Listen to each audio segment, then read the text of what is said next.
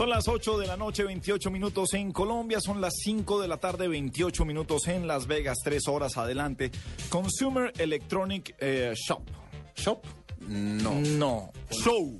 Consumer Electronic Show es el CES de Las Vegas, el evento en donde las grandes marcas hacen sus lanzamientos para todo lo que será 2014. Y por supuesto, la nube está en Las Vegas con Diego Carvajal. Diego, doctor Carvajal, muy buenas noches. ¿Qué novedades, qué lo ha descrestado, qué tiene para mostrarnos del show aquí en la nube?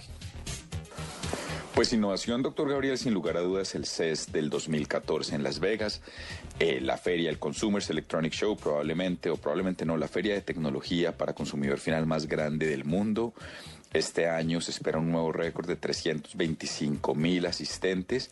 Arrancó ayer lunes y hemos visto cosas particularmente interesantes. Arranquemos entonces el keynote con el que comenzó ayer el CES. Eh, fue el de Kaz Hirai de Sony, que hizo énfasis en tres cosas puntuales. La primera, entre, ah, hizo énfasis en la necesidad de, de jugar, de utilizar la palabra play, que es reproducir, pero al mismo tiempo es jugar. Y a eso le está apostando, esa es la gran apuesta del gigante japonés este año. ¿A qué me refiero con jugar?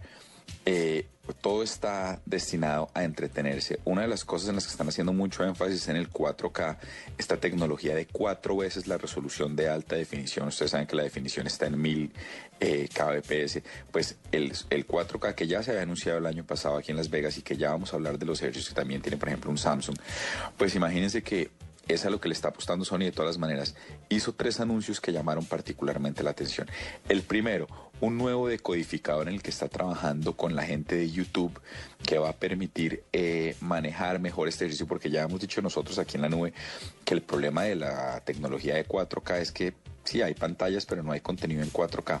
Pues aparentemente anunciaron un decodificador con la gente de YouTube y es un decodificador que tiene que ir en serio porque dentro de ese anuncio del entretenimiento en video en tecnología 4K, Reed Hastings, el presidente de Flickr, ayer dijo que dijo en este mismo keynote con la gente de Sony que estaban trabajando juntos y que House of Cards, que vuelve en su segunda temporada, la exitosa serie de, de Netflix que vuelve en febrero, pues viene con 4K vía algunos dispositivos de Sony Bravia.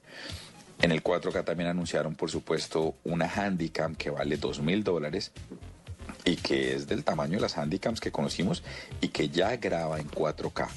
Yo creo que es para documentalistas, salen dos mil dólares, que yo creo que es un precio, a mi juicio, alto, pero que creo que se va a regular con el mercado al corto plazo. Ese fue el primer anuncio de Sony.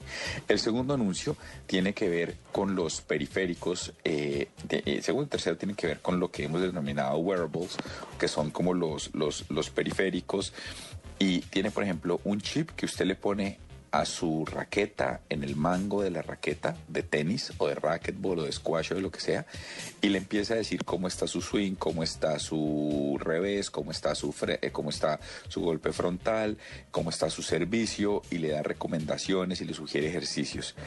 Esto pues por supuesto basado en la tecnología de PlayStation y, y, y llamó mucho la atención. Y lo último es el Core, un chip muy chiquito, muy muy chiquito que funciona como funciona el app de Jabon o el Fuel de, de, Nike o cualquiera de estos ejercicios, que lo que hace es a través de una aplicación que lo curioso es el nombre que se llama LiveLog, pues eh, el LiveLog lo que hace es que le permite a usted tener información de cuántos pasos ha dado al día, cuántas veces ha parado para comer, si se ha desplegado dentro de un medio de transporte público, etcétera, y le empieza a hacer recomendaciones basadas en su vida.